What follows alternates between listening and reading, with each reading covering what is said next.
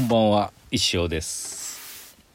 4月12日月曜日20時20分2020 ZOZO ですね。いかがお過ごしでしょうか。まあ今日月曜日ですか？今言いましたね。始まりましたね。新しい週が。今週はね忙しい気がする。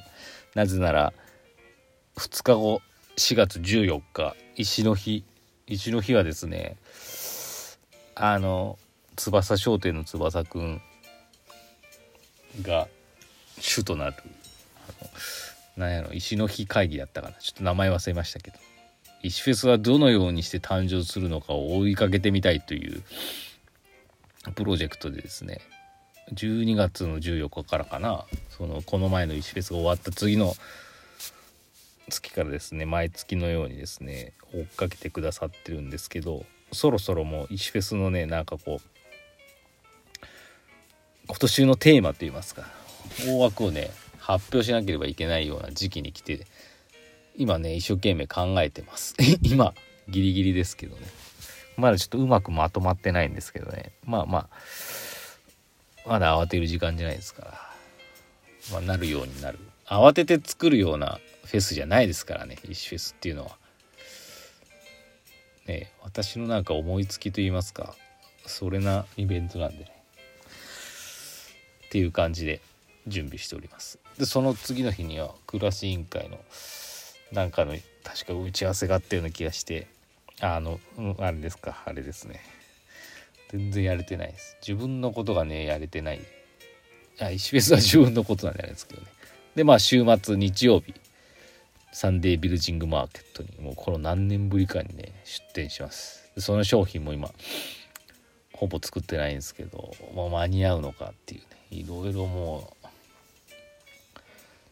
うやらなければいけないことがたくさんあるんですけどまあでもサンビルはですね久しぶりですしねやっぱこうやってお客さんとねあの直に出会える場所でもありますのでまあ本当今後ね生き抜くためにはここが大事なんでね頑張っていきたいと思っております。のでまああのお時間ある方ですね3ビル来てください。ちょっと場所エリアまだね多分直前じゃないと発表されないのかな。あのブースがどこのエリアかって。またねホームページとかで発表されたらインスタなどでですねお知らせしたいと思いますのでチェックの方お願いします。こんな感じですね。今日はですねまあ月曜日オフなんですけどまあトロンチの方で明日からあのレディースウェアのね受注会が始まるんでその準備撮影してて午前中終わったんでよし今日しかないということですね。もう俺ら映画館行きまして「エヴァンゲリオン」新エヴァンゲリオン劇場版ちょんちょんピピを見てきました。あのエヴァ歴多分10日ぐらいなんですけどだし石子さんはエヴァ歴初日なんですけど初日にしていきなり最終回を見るっていうねすごい。いやー、長かったですね。2時間半ぐらいありましたけどね。まあ、なんと言ったらいいでしょうね。あ、ネタバレは多分しないんで大丈夫ですけどね。まあ、エヴァ歴10日の人が語れるような、あれじゃないけど、ああ、でも、よかった、よかった。うん、ハッピーエンドだったんじゃないですかね。で、やっぱりこう、私も本当にこの1週間ぐらいですね、まあ、何回も言ってるあっちゃんの YouTube 大学5時間分でもう大まかなこうストーリーを学んでで Amazon プライムで映画3本「ジョ・ハ・キュー」っていうやつですかね。もう一通り見たんでああのことだなとかね。あれはあれだなみたいなことは分かるところもいっぱいあったりね。うんあの非常にね面白かったですけどやっぱ途中で何やったっけなとかよくわからないところもあったり。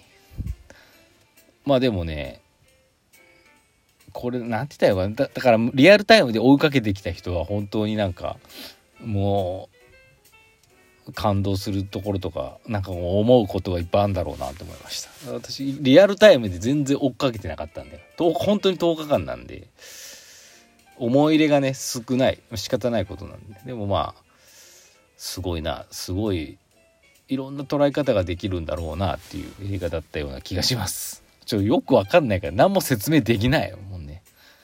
説明できないです、はい、まあ強いて言えば宇多田ヒカルはいいよねっていう歌が合うよねっていう感じかなあとあのアマゾンプライムで上波9どれだったかな？忘れちゃったんだけどね。9だったか歯だったかな？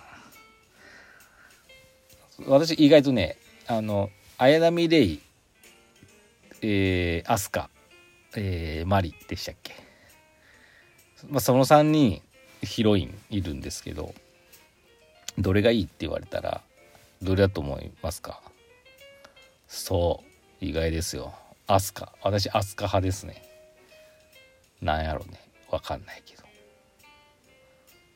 わかんないけどなんかああいうなんか強がってんだけど寂しいんだよねっていうようなね。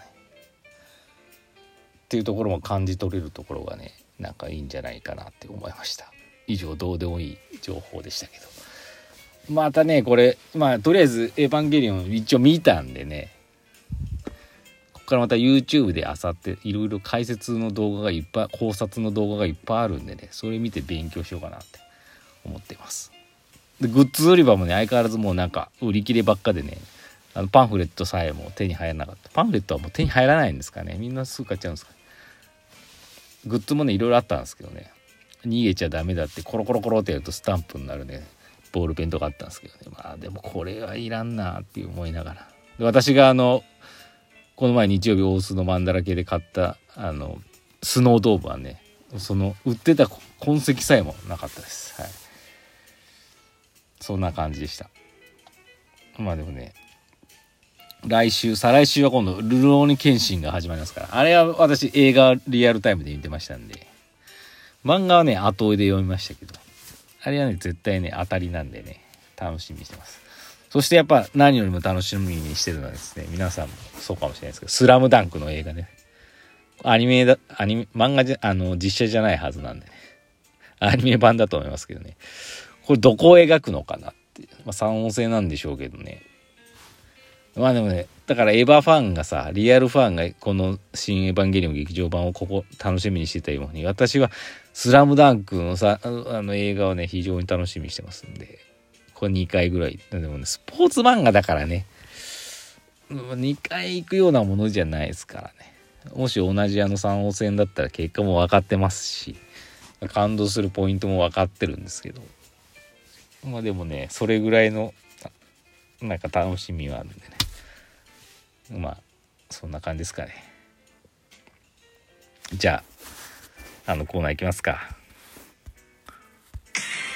えー、くにくにから頂いてます。先生こんばんは。ゲリオンもあとは劇場版を残すのみのようですね。見てきましたよ。僕はまだ見てませんが2回見た人もいるみたいです。らしいね。ところで先生って何がきっかけでゲリオン見始めたんでしたっけ？ハマると急に忙しくなってしまいそうですが。ちなみに僕は鬼滅にハマって漫画一気読みが辛かったです。少しずつ読めばいいのはわかるんですが、変な使命感で全話一気読みモードになってしまって。完結してる作品にはまってしまうとなかなか大変ですね。PS3 ビルの日行けたら覗きに行きます。石、ありがとうございます。だいたいオープニングトークで答えを言った内容でした ゲリオンなんできっかけで、あ、きっかけって何だったっけな ?10 日前なんですけど。なんでエヴァンゲリオンを見始めたんだっけな？まああの、ツイッターでさ、みんながこう、エヴァンゲリオンの映画の話を、まあ、してるじゃないですか。よかったねとか、よくわからなかったねとかって。ああだこうだ、よかった、2回目行ったとか、よく見たんですよね。で私、エヴァンゲリオン、